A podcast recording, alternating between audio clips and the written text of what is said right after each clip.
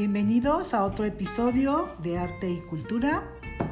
Soy Graciela Centeno y hoy les voy a hablar de una artista mexicana rusa, Angelina Belov. Su nombre completo, Angelina Petrovna Belova, nació en San Petersburgo, Rusia, el 23 de junio de 1879 en el seno de una familia intelectual. Fue hija de un importante magistrado ruso. Ella recibió la mejor educación para una mujer de su época. Tomó clases de matemáticas y ciencias biológicas en los cursos de estudios superiores para mujeres. Estudió en la Academia Imperial de las Artes de San Petersburgo y viajó a París en 1909 a la edad de 30 años para continuar con sus estudios de arte. Fue allá en Europa, en París, donde se relacionó con Diego Rivera. Lo conoció, pues se casaron en 1911, ella tenía 32 años, y en 1917 tuvieron un hijo que falleció por complicaciones pulmonares. Tenía poco menos de dos años el pequeño Diego.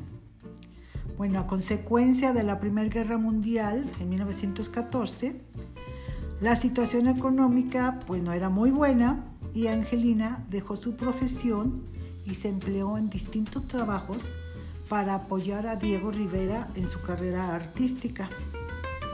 Tiempo después, 10 años después, regresa en 1921 a México, Diego Rivera, o sea, una petición de José Vasconcelos, debido a la situación um, económica, pues él viajó solo, ella no pudo venir. José Vasconcelos recordarán que hizo un llamado a pintores mexicanos para su proyecto nacionalista para el muralismo mexicano.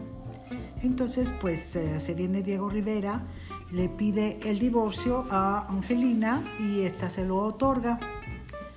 Ella había hecho amistad con Alfonso Reyes allá en París. Alfonso Reyes, escritor y político mexicano, quien la invita a México para ser maestra de artes plásticas en escuelas oficiales. Angelina Belov fue pintora, fue grabadora, ilustradora de cuentos clásicos y docente, a quien el teatro y la educación en México le tienen un agradecimiento especial ya que fue una constante impulsora del guiñol, además de ser una de las fundadoras del Salón de la Plástica Mexicana. El, teatro guiñol, aunque pues, las primeras representaciones con muñecos datan de 2000 años antes de Cristo en el antiguo Egipto, en Grecia, en India, en otros países, pues el guiñol como tal fue creado en 1795 por el dentista Laurent Murguet en la ciudad de Lyon, Francia. Él usaba unos títeres eh, de guante que entretenía a sus pacientes pues para ayudarlos a, a mitigar el dolor. No había anestesia, entonces para distraerlos, él usaba estos títeres y pues le fue tan bien que pues ya después dejó su consultorio y, siguió con el teatro y a su muerte pues su familia siguió con el teatro Guiñol.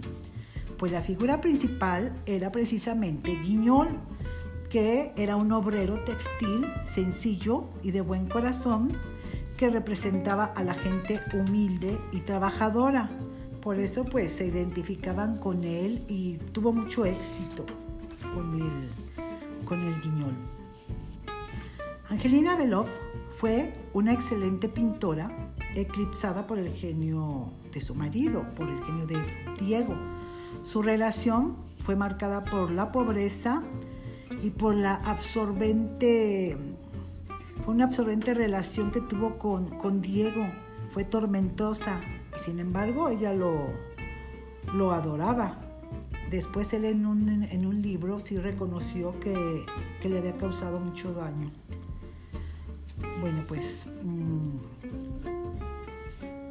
ella falleció un 30 de diciembre de 1969 tras 35 años de estadía en México. Falleció en el Hospital Francés de la Ciudad de México de, de esclerosis. contaba con 90 años.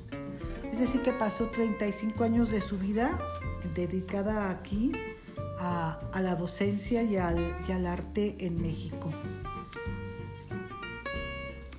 Pues ah, Angelina Beló fue una de tantas mujeres eclipsada por sus parejas.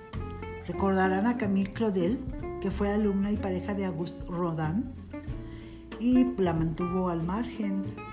Él fue inclusive acusado de plagio.